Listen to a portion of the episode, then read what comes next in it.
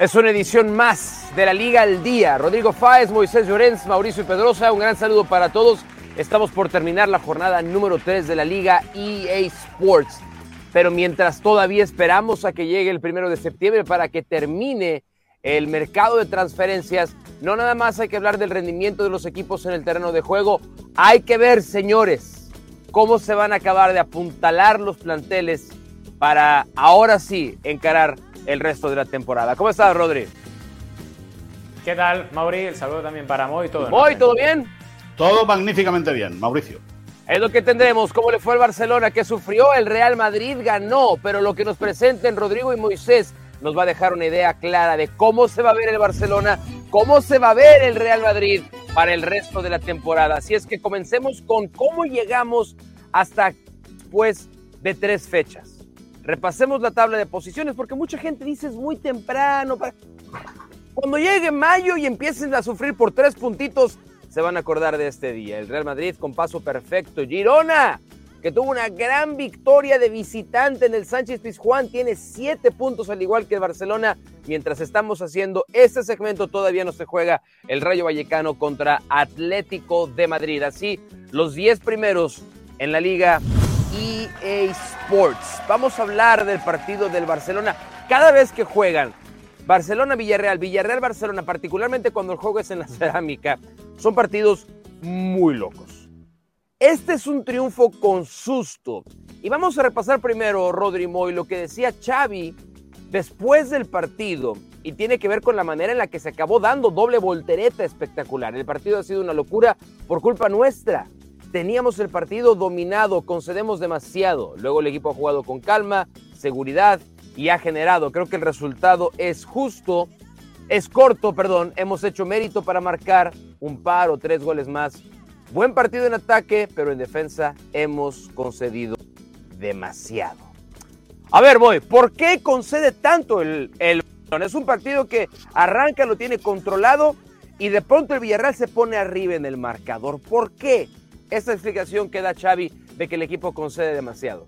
Bueno, eh, saludos eh, a ti, a, Mauri, a ti, Rodri también, a todos los compañeros, a toda la audiencia. Pues porque eh, el equipo no está bien cohesionado, pues porque ayer, sobre todo el, costado derecho con Sergio Roberto, sufrió mucho, muchísimo en la primera parte, porque el, equipo quiere ir muy arriba a presionar y, no lo hace como el año pasado. Lógicamente eso desequilibra el resto de la estructura del, equipo, el, bloque que es resquebrajado. El Villarreal se ve en el minuto 15 con 0-2 cuando podría haber ido 3-0 tranquilamente porque hay dos intervenciones de Ter Stegen y un gol anulado, bien anulado al Villarreal, pero que, es una opción de gol que acabó dentro de la portería del, del Barça. Y es verdad que el Barça en, un periquete, ¿no? en un abrir y cerrar de ojos, se pone por, delante del marcador. En la transmisión con Ricardo Ortiz y Barack Feber ya veníamos advirtiendo de que el 0-2, más allá de que era, no, que era ficticio, porque era real, pero sí que era un resultado que podía variar mucho, ¿no? Que, iba a tener, se intuía que iba a tener muchos vaivenes por, por la manera como juega el Villarreal, porque es un equipo eh, que, que, ama sea quien sea el entrenador, ama jugar al ataque. Esa es la mentalidad, la filosofía de la entidad castellonense. Y, bueno, y, en un periquete también, en, un pim pam, eh, eh, se ponen 3-2 en el arranque de la segunda parte. Y a partir de ahí el Barça sí que juega mejor. Eh, como dice Xavi, ¿no? Tiene temple, tiene plomo, tiene, tiene pausa, sabe generar, sabe tener su, su momento en el partido, aparece la figura de la niña Mal que con 16 años lo alborota todo y al final el Barça se lleva un triunfo justo pero con un susto importante. Yo, yo sigo reconociendo actuaciones individuales, Rodri, porque evidentemente al principio del partido de Ter Stegen, el que mantiene el Barcelona por lo menos competitivo antes de que caigan los primeros dos goles, como dice Moisés.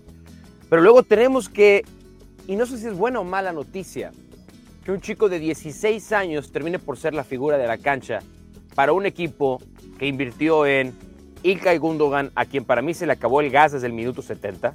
Desde el minuto 70 Gundogan tenía las piernas pesadísimas. Lewandowski hace el gol que marca la diferencia, pero es un gol que él termina empujando y es una jugada de, la Yamal espectacular. Entonces, yo no sé si todavía, y es muy temprano en la temporada, obviamente, Rodri, pero colectivamente. Una cosa, Mauri. Sí. Una cosa, Mauri. Cuando empujaba a Cristiano Ronaldo eran golazos, ¿eh? Simplemente a decirte eso. Podéis continuar. Bueno, ese es tu punto de vista. No, no, eso es lo que tú decías. Es, punto de vista. es lo que hay. Rodri. Muy, muy, muy individual lo del Barça eh, hasta ahora, ¿no?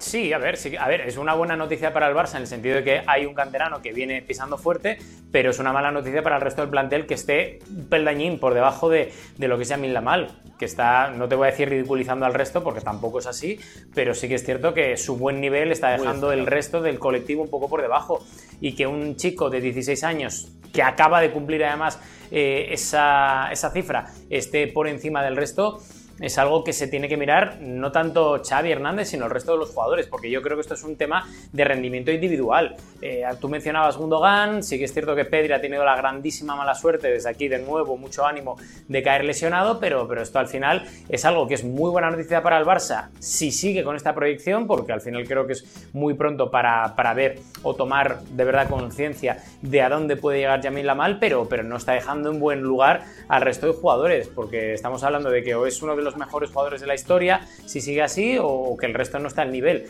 Sí que es cierto que luego echas un vistazo a la tabla y el Barça está aguantando el tipo, ahí están esos siete puntos que veíamos en la tabla. Eh, creo que al, final, en un partido en el que se te complica tanto absolutamente todo contra el Villarreal, le acabas dando la vuelta con margen suficiente como para no tener que llegar a los últimos minutos para sufrir, pero sí que es cierto que es algo llamativo. Yo, por lo menos desde mi perspectiva, me llama la atención para bien ese rendimiento de un chico de 16 años y para mal que esté destacando frente a una playa de estrellas que han llegado al Barça, muchos de ellos invirtiendo muchísimos millones de euros y que deberían de estar seguramente a estas alturas de temporada a un nivel un poco mayor que seguramente llegarán, pero que a día de hoy hacen que Yamil Lamal sea el hombre por el cual yo pagaría un ticket para ver Sí, señor, y apenas con 16 años el futuro es enorme y obviamente muy lo que para el club representa el tener un futbolista de la cantera, de la masía, siendo determinante y cambiando partidos. Sí, déjame antes que, que apunte una cosa. Supongo que Rodrigo Fáez hará el mismo discurso que ha hecho con el Barça mal con el Madrid y Bellingham. Supongo que sea lo mismo, el mismo discursito. y luego, déjame que te diga otra cosa. No, ahora, te toca no, no, déjame, con Mauri. Déjame que acabe con Mauri. Déjame que acabe con Mauri. a ver, venga. Y el Barça Mauri eh, ha hecho una gran inversión, tanta de 3 millones de euros esta temporada, ¿eh? Fichajes. 3 que son los de Uriol, Romeu. Los que pagó por Uriol Romeu al, al Girona. Simplemente esa, esa, Por responderle a muy rápidamente, Mauri, eh, una cosa, estamos hablando del Barça y de Yamil Lamal, que es lo que me pregunta Mauri. Cuando hablemos del Madrid, hablaré del Madrid, porque a mí no me gusta, como haces tú, eh, coger y meter siempre al eterno rival en medias de tus zapatos. Yo hablo de Yamil Lamal, que es eterno, ni eterno rival, hablaré de Bellingham y del mal rato que está pasando el Real Madrid. Ni eterno rival ni nada. Tú lo haces también y si no, agarra el programa de la Peña del pasado viernes y verás cómo, sin preguntándote por el Barça, hablas del Madrid. Sí, eh, ese, sí. de la liga todos los días en ESPN Deportes. Decíamos hoy 3 millones de euros, 4 millones de euros fue lo que pagó el Barcelona Girona por eh, Oriol Romeo, que fue titular nuevamente el partido de ayer eh, en la zona de la media cancha, pero no es entonces tal vez lo único que va a gastar el Barcelona. A ver estas palabras de Joan Laporta que tiene que ver con el cierre de mercado para el equipo y algunas opciones. Joao Félix es un tema que hay que preguntar a Deco. Deco ahora director deportivo oficial del Fútbol Club Barcelona trabaja para conseguir una plantilla completa. No tenemos el tema terminado. Creo que tendremos margen salarial para hacer operaciones y habrá más de una. Ah, recuerden que en instantes tendremos nuestro segmento de Insiders, en donde ya van a profundizar tanto Moisés como Rodrigo con eh, cómo van a apuntalar el cierre de mercado para los equipos. Pero vamos desde la parte general, Moy. Llegarán más, anuncia Joan Laporta. Si es que van a ser más de esos 3 millones, 4 millones que tú acabas de presentar como un gran logro ejecutivo del Fútbol Club Barcelona. Pues sí, eh, eh, bueno, eh, luego ya los insiders, lógicamente. No porque no tienen, ¿no? También. ¿Cómo, ¿Cómo, cómo? A lo mejor no han gastado porque no tienen con qué gastar. También no, no. como, otros, como otros muchos clubes del fútbol español que no han podido gastar porque no tienen. Si, es que al final la realidad es la que es. Al final, el fútbol español está pasando una crisis, no de talento, afortunadamente, porque Eh, eh, hay clubes que trabajan muy bien la cantera, como el Barça, como el Valencia, como el Atlético de Madrid, como el propio Sevilla, el Betis. Son clubes que se dedican mucho a trabajar muy bien la cantera. Hay otros como el Getafe que se aprovechan habitualmente de la cantera de otros clubes que no quieren aprovechar lo que sacan, como es el Madrid, donde mucha gente va a parar al, Getafe, al Alavés. Es decir, pero, pero fútbol español talento tienen en su formación y eso se puede ver eh, semana a semana. Pero es verdad que no está pasando su mejor eh, momento económico, su mejor momento más bollante el fútbol español por las restricciones de, Javier Tebas para que no quiere que haya una quiebra general, porque no quiere que esto se le vaya a donar, por lo que sea. Por lo que sea. Eh, dicho eso, eh, ya profundizaremos en el tema de los, de, si te parece, eh, en el tema de los insiders, posibles entradas y salidas. El Barça tiene prevista dos entradas y tres salidas. Esa es la idea que hay a día de hoy.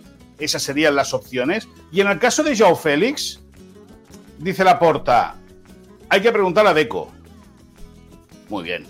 Es que tú hablas con gente cercana a Xavi y hablas con gente cercana a Deco y ni Xavi ni Deco quieren a, a Joao Félix. ¿Y sabes qué te dicen la gente cercana a Xavi y la gente cercana a Deco? Pregúntale al presidente. Pues Entonces, al final. los canales de comunicación se ve que son una de las fortalezas, claramente, no, no, del Fútbol Barcelona. no, este no, no. No, no, dentro del Barça no, dentro de las preferencias. Es decir, cada uno tiene una idea. Al final, Méndez se está convirtiendo en el propietario del Barça. Más allá de que los socios paguen sus abonos. Mucho cuidado con eso que acabas de decir, ¿eh? No, no, pero mucho cuidado, no. Mira, el, mira, mira, Lamin Yamal representado por Méndez. Eh, Alejandro Valde, representando por Méndez. Eh, Iñaki Peña, representado por Méndez. Tienes cinco o seis jugadores, Jorge Méndez, de mucho futuro. ¿Ok? Bien. Eh, Méndez quiso traer a Rubén Neves al Barça. Y fue Xavi el que dijo, no, a Rubén Neves yo no lo quiero para nada. Prefiero a Uriol Romeo. ¿Vale? Yo creo que Laporte no va a perder más partidas ante Xavi. Ya ha perdido una o dos no va a perder más. También. Eh, y Cancelo. Exacto. Ahora va a venir Cancelo, pero Cancelo vendrá en una cesión, en un préstamo, que no va a haber. Eh, no, no, eh, no, no agotes todavía, no agotes todavía los temas de los insiders. No, no, no, pero, pero quiero decirte. En esto vamos a clavarnos un poco más en los insiders. Sí, pero quiero, muy bien, pero quiero decirte que al final, al final, la porta va a tener o va a querer, va a desear cuadrar una operación. Y la operación de Joe Félix puede ser perfecta para clavarla. No sé si futbolísticamente, yo creo que no. Sería perfecta para, para el equipo de Xavi. Por cierto, Ansumane Fati también dirigido por Méndez. La jornada número 3 arrancó con el Real Madrid.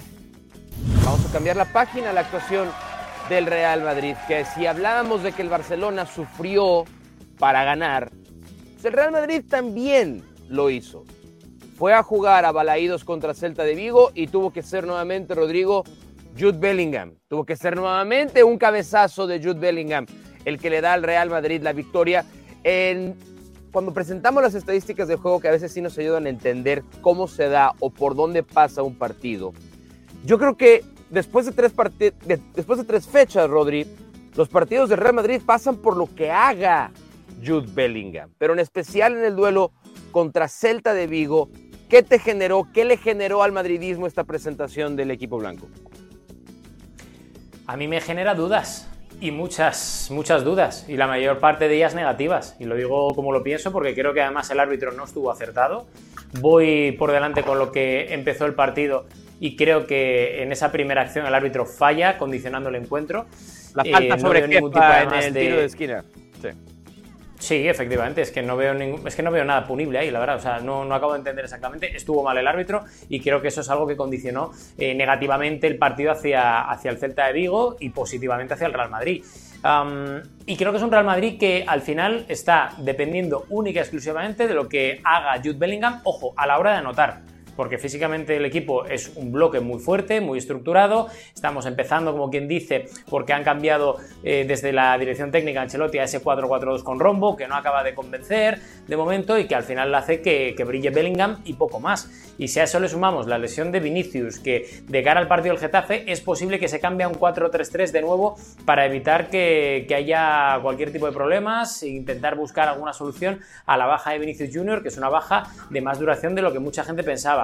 Y que al final Jude Bellingham no te va a durar todos los eh, partidos, es decir, que no te va a durar anotando todos los partidos. Eso en consecuencia hace que el Real Madrid de momento vaya muy bien, líder. Ahí no se le puede decir nada a nivel resultadístico, pero a mí me genera muchas dudas porque creo que el Real Madrid no está jugando lo, lo bien que debería de jugar. Y segundo, creo que hay mucha gente que no está al nivel. Y creo que cuando Bellingham, que acaba de llegar, es el único que destaca 100%, te estás aferrando a un bote salvavidas en medio de un océano de dudas. Y ese es el problema que creo que tiene el Real Madrid porque da la sensación, y luego lo comentaremos en Insiders, que no se quiere invertir, por lo menos a esta hora de la tarde, en este día de grabación, y que o se mueve un poco en este último mercado o si no creo que va a tener problemas porque no le da para competir en todos los frentes que tiene abiertos el equipo. No estamos siendo muy impacientes con este equipo que es... A ver, este es un equipo nuevo, Moisés por donde lo querramos ver. O sea, está, es la temporada de consolidación del nuevo medio campo del Real Madrid,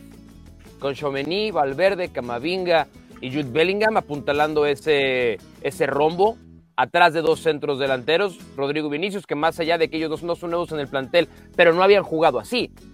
Fran García en el lateral izquierdo, la vida sin Militao le exige mucho más a Rudiger, la vida sin Courtois, la vida sin Benzema no estamos siendo demasiado impacientes con el que hay que tenerle paciencia para no encender las alarmas de que si bien las actuaciones no son convincentes, pero igual son nueve puntos de nueve disponibles hasta ahora.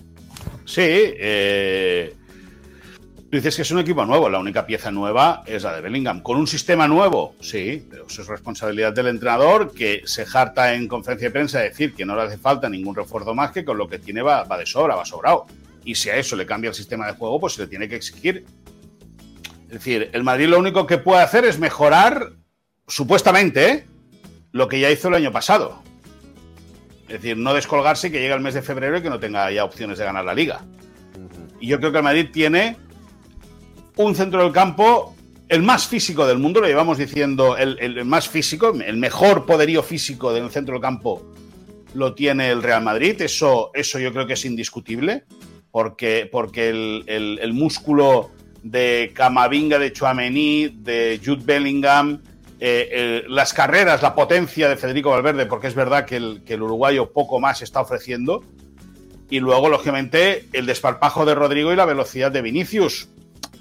El equipo es prácticamente, el, equipo es el del año pasado con Bellingham, con, con un sistema nuevo en el cual se está demostrando que le cuesta mucho al Real Madrid. Yo estoy muy de acuerdo, estoy muy de acuerdo con lo que dice Rodrigo. Yo creo que el gol que le anularon al Celta está mal invalidado, al igual que el gol que le conceden al Villarreal, han demostrado los compañeros de relevo hoy que está mal concedido, que el gol de Chorlot, el del 2-2, tendría que haber sido anulado, pero ya igual, es harina de otro costal, esa es otra película. Pero bueno, al final el Madrid, eh, todo el mundo sabemos que es un, equipo eh, resultadista, eh, que es un equipo que en el fondo le da igual jugar bien o jugar mal, lo que quiere es ganar. Su filosofía se centra en eso, en, ganar los puntos, y lleva 3 de 3 y poca cosa más se tiene que decir. Eh, el madridismo claramente se preocupa porque se siguen cayendo jugadores y no necesariamente llegan jugadores. Y le volvieron a preguntar a Carlo Ancelotti si en los últimos días de la ventana de transferencias el Real Madrid se va a mover de alguna manera. No hace falta nadie en ataque. Está cubierto. Ahí están los datos. Llevamos seis goles sin Karim y sin Vini. Esta plantilla está mostrando que está completa. Ganamos sin Courtois, sin Militao, sin Karim, sin Vini. La plantilla está bien confeccionada, dice Carlo Ancelotti. Hasta ahora claramente Jude Bellingham está encabezando después de tres jornadas la carrera por el Pichichi con cuatro goles, una asistencia. Eh, pero, pues es, es medianamente insostenible este modelo, Rodri. Que tu volante, si, si bien que es un crack, es un jugadorazo y va, tiene pinta, si las lesiones lo respetan, pero si a los 21 años llegas al Real Madrid y comienzas a hacer cuatro goles a un ritmo que solamente Cristiano Ronaldo cuando llegó había hecho, pero ¿qué te parecen las palabras de Ancelotti? ¿Está convencido de lo que está diciendo o está diciendo lo que tiene que decir el técnico del Real Madrid? Está diciendo Mauri lo que tiene que decir. Es que no sé lo que. Qué bueno Tú fíjate, te voy a dar, te voy a dar una, una, una explicación, ¿vale? El año pasado, es decir, hace justo un año, el Real Madrid tenía a Mariano, tenía a Benzema y Ancelotti pedía un delantero más, ¿vale? Con Mariano y con Benzema. Este año se ha ido Mariano y ha entrado José Lu, pero Benzema no está en el equipo. O sea, imagínate lo que tiene que estar pidiendo a nivel interno Ancelotti como para tener que soportar un año entero de la presión, de la exigencia del Real Madrid de tener que ganar o ganar, porque el Real Madrid no espera. El Madrid tiene que ganar o ganar, como ha comentado ahora mismo muy acertadamente Moisés Llorens, que conoce muy bien al Real Madrid porque, como todos sabemos, está muy pendiente. Muy pendiente, ahora, cierto, sí. El problema, el problema, y aquí radica el problema de este año del Real Madrid, es esto. Es esto. Nos acaba de llegar el comunicado oficial del Real Madrid con la lesión de Vinicius, confirmando que tiene una lesión en el bíceps femoral derecho. Y con lo que nos cuentan, va a estar Vinicius Jr. un mes y medio aproximadamente en el dique seco. Un mes y medio. ¿Me puede decir alguien y que la gente comente aquí abajo? Que la gente comente aquí abajo, por favor, si esta plantilla está preparada para aguantar la exigencia de tener que ganar Liga, Champions, Copa del Rey, etcétera, etcétera, etcétera. Cuando Vinicius se va un mes y medio al dique seco y vas a tener contra el Getafe, salvo que haya un milagro, que cambiar otra vez al 4-3-3? ¿De verdad? ¿Hay algún recambio para Vinicius en esta, en esta plantilla? No. Se ha cambiado el sistema porque no ha llegado ningún delantero y porque además la temporada pasada habías pedido otro extra más. Y esto va a hacer que el Real Madrid se tenga que poner las pilas. Y por mucho que digan, y por mucho que luego comentemos en Insiders, no está bien hecha esta plantilla, que se ha reforzado ciertos puestos, como el lateral izquierdo, bien, como el centro del campo, bien. Pero el resto, que es lo que te hace ganar los partidos, es decir, la delantera, está ahora mismo muy Hombre. Rodri, esa la respuesta te la tiene que dar el presidente. Sí, El claro. presidente es el que eh, dirige todas las operaciones del Real Madrid. Sí, sí, Es así. Es así. Confirmado entonces, mes y medio de baja. Vinicius. Bueno, Aproximadamente, porque Aproximadamente Mauri, viene- el pasado Recordar sábado, que vienen el pasado sábado a mí me dijeron, me llegaron a decir después de la primera ecografía que le hicieron a Vinicius que serían dos meses. No. Veremos a ver porque esto Y depende de la musculares, recordar que son muy Ay. traicioneras. Ay, no ay, tienen, ay, ay, no ay. tienen palabra, no es una fractura que es mucho más Eh, exacto. fácil, entre comillas, no somos médicos obviamente, calcular la recuperación. Las lesiones musculares son muy traicioneras Y es la luego- primera y- muscular que tiene ese Vinicius desde que llegó al Real Madrid. Claro, y luego otra cosa, que Vinicius es un jugador muy explosivo. Claro, claro. Y esa, Yo, a esa, ver, yo, es- yo insisto en esa de- musculatura. de, de, de Vini. Y, y- y ya pasamos a Insiders, ¿eh? muy preparado porque vas primero tú con, con, con Insiders. Yo, yo insisto en esto, insisto, no soy fisio, no soy médico, no soy nada de eso. Soy abogado, pues alguien se lo pregunta. Eh, ¿Abogado? los, los recor- este cambio de sistema le obliga a Vinicius recorridos completamente distintos de los que ha hecho en los últimos años con el Real Madrid. Y alguien me decía, tu cuerpo tiene memoria muscular, sabe, sabe perfectamente recorrer, está acostumbrado a cierto tipo de explosión en cierto tipo de cancha. Estoy diciendo que por eso se lesionó Vinicius ni mucho menos, pero el cuerpo resiente, el cuerpo resiente los cambios. Y hay que tener mucha atención con lo que le acaba de pasar a Vinicius. Vámonos con nuestros insiders. Información que nadie más tiene. Información de primera mano aquí en la Liga al Día. Moisés Llorens, hablabas hace un momento de la posibilidad de que Joao Cancelo llegara del City al Barcelona. ¿Dónde Sí. estamos con ese tema? Bueno, estamos, eh, fuentes del, del Barça nos han reconocido que el acuerdo está muy próximo, que dudan que se cierre hoy, lunes. Hay dudas que se cierre hoy, lunes. Sí, que evidentemente eh, Xavi ayer ya a ESPN of the Record hablaba abiertamente de la posibilidad de que, eh, el futbolista portugués viniese a recalar al Barça. Como explicamos la semana pasada, no sería el único en llegar. Es decir, ya en, en una de las últimas ediciones de los insiders hablamos de que el Barça tenía Joao Cancelo y otro jugador en cabeza. Veremos si es Giovanni Lo Celso, que ayer jugó con el Tottenham Hotspur, pero vamos a ver por dónde van los tiros. Pero el Barça está a la espera de recibir la financiación de esa eh, reventa de un porcentaje de Barça Studios. tenían que haber recibido 40 millones de euros, 20 millones de euros la semana pasada y 20 esta que hemos entrado hoy. No han recibido, esperan evidentemente recibir ese paquete económico para poder inscribir al, a los futbolistas que quedan. Entre ellos también está Íñigo Martínez, el central vasco, el central zurdo, que posiblemente también viaje con el equipo el próximo fin de semana a Pamplona. Em, el City ni siquiera ha convocado a Joao Cancelo. Nada más confirma esto muy. Es cierto que esta es una sesión para esta temporada, pero había una obliga, habría una obligación de compra después del año de sesión. Están en debate en eso. Están en debate. Eh, tiene atorado a la transacción. Eh, bueno, no, el, tema es que la semana pasada George Méndez se comprometió con el Manchester City en llevar la propuesta que quería hacer el Barça. El Barça, claro, al ver que no recibía esa cantidad de dinero, no podía, eh, no, quiso arriesgar, pidió una prórroga para poder entregar la propuesta. Esa propuesta la habría entregado hoy ya George Méndez, pero siguen en ese debate, ¿no?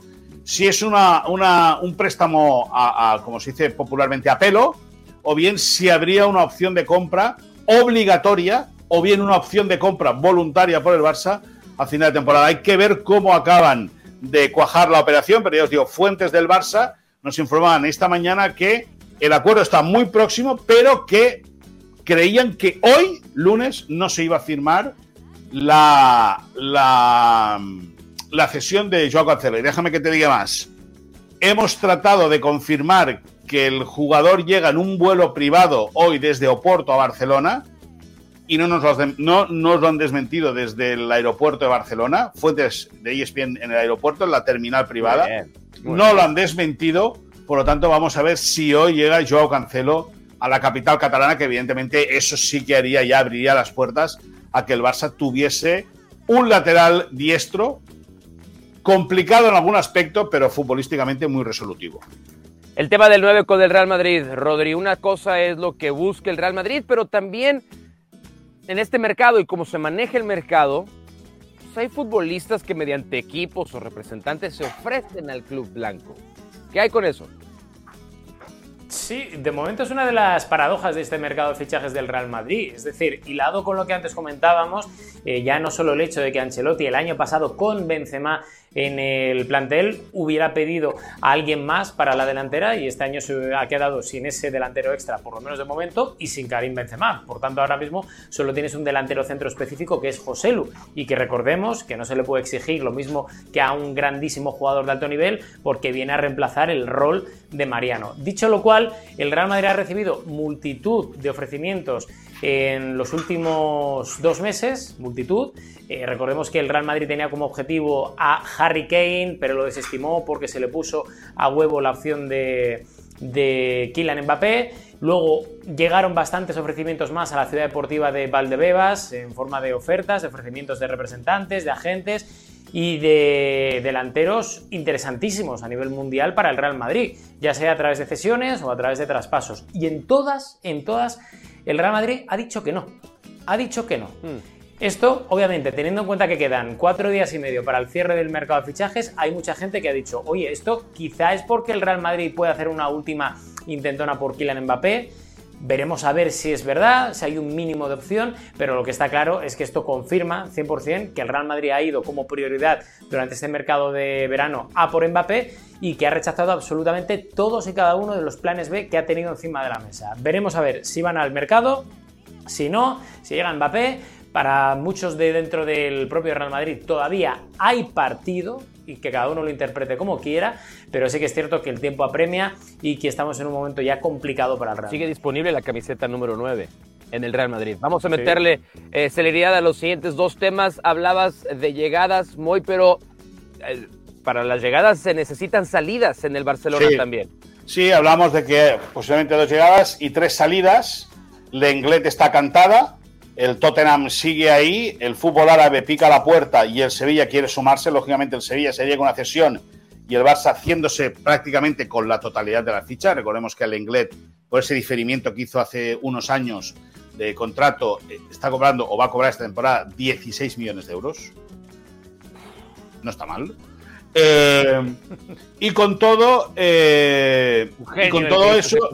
No, no, pero no, no, si es que el contrato está bien hecho. El contrato fue que un año cobró. tenía, tenía, no, no, no. Tenía que cobrar ocho, cobró dos y los seis restantes se, se acumularon. O sea, eso es así, es como nosotros. Y ESPN nos dice, yo ahora no te puedo pagar, te pago X y de aquí un año te pagaré X más Y. Pues perfecto, así lo hacemos. Pero bueno. el problema es pagarle 8 al inglés. Bueno, eh, y he dicho 8 por decir algo, ¿me entiendes? No, no. O lo que sea. Eso. La cuestión que eh, hay eh, tres posibles salidas, como decíamos. Lenglet es una. Ojo con Eric García, que el Girona está con la intención de pescar al central catalán porque Mitchell lo ve para actuar en el eje de la defensa y también como pivote. Recordemos que ya jugó en esa posición en algún partido con el Barça la pasada temporada. Y luego vamos a ver qué es y veremos qué es lo que pasa ¿no? con, con Abde. Porque el jugador eh, internacional con Marruecos sí que le agradaría seguir en el Barça.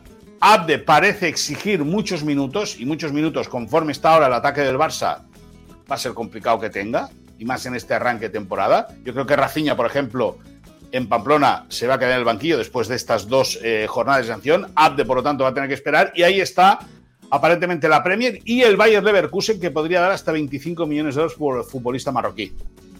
Por lo tanto, eh, tres salidas, tres posibles salidas, Eri García, Lenglet y Abde, y veremos si las dos entradas que comentamos anteriormente con eh, Joao Cancelo, y veremos si Joao Félix o eh, Giovanni Lochelso. ¿Qué se platica entonces en Madrid de Joao Félix? Rodrigo, lo último que escuchamos fue a Enrique Cerezo básicamente decir, si el cuate no quiere seguir acá, alguna solución habrá que encontrarle. Bueno, esa solución es en la que está el, Atlético de Madrid, porque ni Joao Félix quiere quedarse en el Atleti, ni el Atleti ya quiere a Joao Félix, porque ha intentado por todos los medios llegar a una solución salomónica en los últimos tiempos, ya no solo ahora en verano, sino antes incluso, pero da la sensación de que el jugador no ha querido nunca arreglar esa situación con el Atlético de Madrid y ha forzado todas y cada una de las situaciones, como por ejemplo conocemos en estos últimos movimientos de su afán por llegar sí o sí al Barça, en contra de lo que dijo antes Moisés, ¿no? del criterio técnico del equipo, del equipo culé. Veremos a ver en qué queda, pero cuando nosotros decimos que quizá el futuro de Félix puede empezar por B, no nos referimos solo a Barcelona. Volvemos a insistir otra vez en la opción de Benfica, que es seguramente la opción de cara al Atlético de Madrid más preferida, y no por otra cosa, sino porque eh, desde la dirección deportiva del Atlético de Madrid te cuentan que es una opción muy muy buena porque es un club que ya conoce yo a Félix, no necesita tiempo de adaptación, lo único que necesita y se sabe es un poco de mimo, de cuidado, que eso sí que es cierto que el Benfica siempre lo trata muy bien a lo que es el talento juvenil, puede reengancharse un poco más, puede revalorizarse, que es lo que le interesa más al equipo colchonero y a partir de ahí dentro de un año buscar una salida en forma de traspaso después de que Joao Félix haga una buena temporada, que es lo que se busca única y exclusivamente en el Atlético Madrid y sí que es cierto que lo que te cuenta eh, entre bastidores es que esa opción sería la del Benfica y no tanto la del Barça porque saben en el Atlético de Madrid que Joao Félix no es un hombre que necesite o que quiera eh, Xavi o la dirección deportiva del, equipo culé, tal y como comentó antes Moisés Llorens. Veremos a ver cómo es el futuro, pero sí que es cierto que ha sido un chasco eh, a todos los niveles por parte del jugador y por parte también del club, una operación completamente ruinosa y que se busca una salida para buscar un mal No fue ninguna operación, o sea, no fue nada más una operación, la operación más onerosa en la historia del Atlético de Madrid y una de las más caras en la historia de los mercados de transferencias del fútbol. Em, si creen que ya habían debatido Moisés Llorens y Rodrigo Fáez, prepárense porque lo que viene estoy seguro que lo va a llevar a otro nivel. Vámonos a la bronca, porque en el arranque de la Liga al Día hablábamos de las complicaciones que ha tenido el campeón de la Liga Española, Moisés Llorens, el campeón defensor eh, de hace varios tiempo, el campeón defensor Real Madrid ha arrancado muy bien, pero el Barcelona, el campeón defensor Barcelona ha arrancado muy bien, pero el Real Madrid, que va a ser el perseguidor, va 9 de 9. Dejó dudas el Barcelona contra el Villarreal Obema, ha dejado dudas en los tres partidos. Es un candidato, es el candidato número uno, el Barça para repetir como campeón de liga, Moy. Sí, sin duda, sin duda. Y más, y más con con la política de fichajes del Real Madrid, con el fracaso de la contratación de, bueno, de la no contratación de Kylian Mbappé, que por segundo año consecutivo los ha toreado, como ha querido. Y luego con, bueno, la, lesión de, de Vinicius, ¿no? Que, que puede perderse mes y medio y que lógicamente luego las lesiones musculares, como tú bien decías, son traicioneras y a ver cómo el jugador recupera esa confianza, porque es un jugador muy explosivo, ¿no? A, ver cómo tiene ese pinchazo. Lógicamente el Barça tiene que ajustarse muy bien en el sistema defensivo, pero tiene jugadores eh, de sobra y tiene fondo de armario eh, de sobra para volver a ser campeón de liga sin ninguna duda. Bueno, primero que el Barça lo empieza a demostrar porque no está jugando mm. demasiado bien, vuelve otra vez a ser el Cholo Club Barcelona, el del año pasado, que más o menos aguanta en defensa y que tiene buena pegada arriba, poco más de momento está ofreciendo y para mí eso te puede eh, servir la temporada pasada, pero dos es muy complicado cuando el Real Madrid además tiene un centro del campo tan bueno, tan físico, de tanto presente, pero sobre todo de tanto futuro y sobre todo tienes a Jude Bellingham, que está ahora, ahora mismo haciendo de Vinicius, de Mbappé, de Benzema y de Cristiano Ronaldo, que de momento eso te sirve porque está jugando mal el Madrid y aún así ahí va invicto, 3 de 3 y sobre todo con Bellingham, líder de la tabla de goleadores. No veo por ahí a ninguno del Barça de momento a esa misma altura y también con una asistencia, por lo cual de momento el Real Madrid sí que es candidato, cosa que el Barça para mí lo relega un segundo Muy bien. supongo que habrá sido a Cibeles a celebrar. y déjame que te diga otra cosa, el Madrid igual el año pasado, ¿eh? La máquina blanca, la máquina blanca empezó igual el año pasado y en febrero se había borrado. Bueno, se había borrado, no. Lo habían borrado. Lo habían borrado. Porque como tú, como tú desprecias. no, yo nosotros no, ellos. Yo, nosotros no, ellos. Y como tú desprecias de esa manera al Cholo Simeone, porque lo desprecias. no, lo acabas de decir, el Cholo Club Barcelona. Eso es que desprecias. El Cholo desprecias, no, lo estoy diciendo. Desprecias absolutamente, desprecias absolutamente al Barça cuando, cuando gana 1-0. Ahora, ahora, cuando le tienes que tocar el violín al Cholo Simeone dices que es un magnífico una marcha. ¡Eh! déjame, es una No, no, déjame a mí, déjame a mí, déjame a mí, déjame a mí. No, déjame a mí, déjame a mí. Cuando le tienes que tocar el violín, cuando le tienes que tocar el violín, cuando le tienes que tocar el violín al Cholo Simeone. No, no, escúchame, Rodrigo, ten educación, por favor, ten educación. Ten educación que me toca a mí. Cuando digo que el Barça es Cholo Fútbol Club Ten educación. Es porque vosotros, el Barça educación. dice, hay que jugar más. Ten educación. Sí, claro, es que esa es la idea. Y lleváis año y medio haciendo lo que ten, ten educación, ten educación y deja hablar cuando, cuando es el turno del otro. No, no, hombre, vas a decir tu educación ten, primero que a la ten educación, pero, pero pido, pero, pero pido respeto, pido eh, permiso siempre. Siempre levanto la mano y pido permiso. Sí, pues Entonces, te voy a decir, como tú desprecias de esa manera, porque desprecias y lo has despreciado de manera muy mal educada ahora mismo al Cholo Simeone, pues entonces, ¿qué quieres que te diga? Eh, eh, al Barça le lleva la filosofía de Cruyff al máximo. Al final, esto se trata de marcar un gol más. Está notando al, Barça, le, al Barça le vale con la filosofía de Cruyff, que es marcar un gol más que el rival. Por lo tanto, Rodrigo Fáez. La filosofía de Cruyff era otra distinta y era la de jugar bien, cosa que el Barça Escúchame, para, para hablar, para hablar, para hablar de Cruyff, tú lávate la boca primero, que no sabes nada. Sí, Yo me pongo de pie. ¿saben, qué es lo peor de todo? ¿Saben qué es lo peor de todo? Estoy más confundido todavía después de escuchar los tres minutos. Ah, yo, pensé que iba a tener una definición. Pensé que escucharles me iba a llevar a algún lugar para concluir si es. Estoy más confundido todavía. La ventaja es que apenas son nada, si vamos a tener mucho más tiempo para debatir qué tal candidato es realmente el Fútbol Club Barcelona. Antes de irnos, esto fue la bronca, por cierto. Estuvo buena la bronca. Muy, muy buena bronca. Eh, antes de irnos, tenemos el tradicional platillo del postre, el tiempo extra. Yo no sé cuántas veces les ha pasado que están jugando con algún chaval, ¿no? Inocente, no pasa nada, prestan una pelota. Eh, pero cuando ustedes le dan una pelota a un niño es muy peligroso. Y alguien que lo aprendió fue Álvaro Morata. ¡Toma! El pelotazo que se Ahora, lo peor de todo es que afortunadamente Rodrigo volteó un poco la cara porque traía unas gafas caras, ¿eh? Me imagino, muy, muy, muy caras de diseñador como las que usa Moisés. Y esto pudo haber sido peor para Álvaro Morata. Oye, no, no, como te pille mal, da igual que sea uno de los pequeños de Morata y Aliche, pero vamos, eso tiene que doler. ¿eh? Al pobre Morata, y es para mí la moraleja de este vídeo, le caen por todos los sitios. De los defensas rivales, de los árbitros y ahora de sus pequeños. O sea que un abrazo enorme a Álvaro. Que por cierto, no estaban fuera de juego ahí, ¿eh? ¿Te han tirado un pelotazo tus hijas? Son futbolistas, no, mira, mira, muy buenas, me cuentan. Mira, no, me... aquí hay una de ellas. Aquí está la Olivetti. La Dale un pelotazo a tu papá en nombre de todos, por favor. No, escúchame. Diga, diga adiós. Adiós. Eh, déjame que te diga. No estaban fuera de juego, Morata, ¿no? Cuando le dieron el balonazo. Oh, muy bien.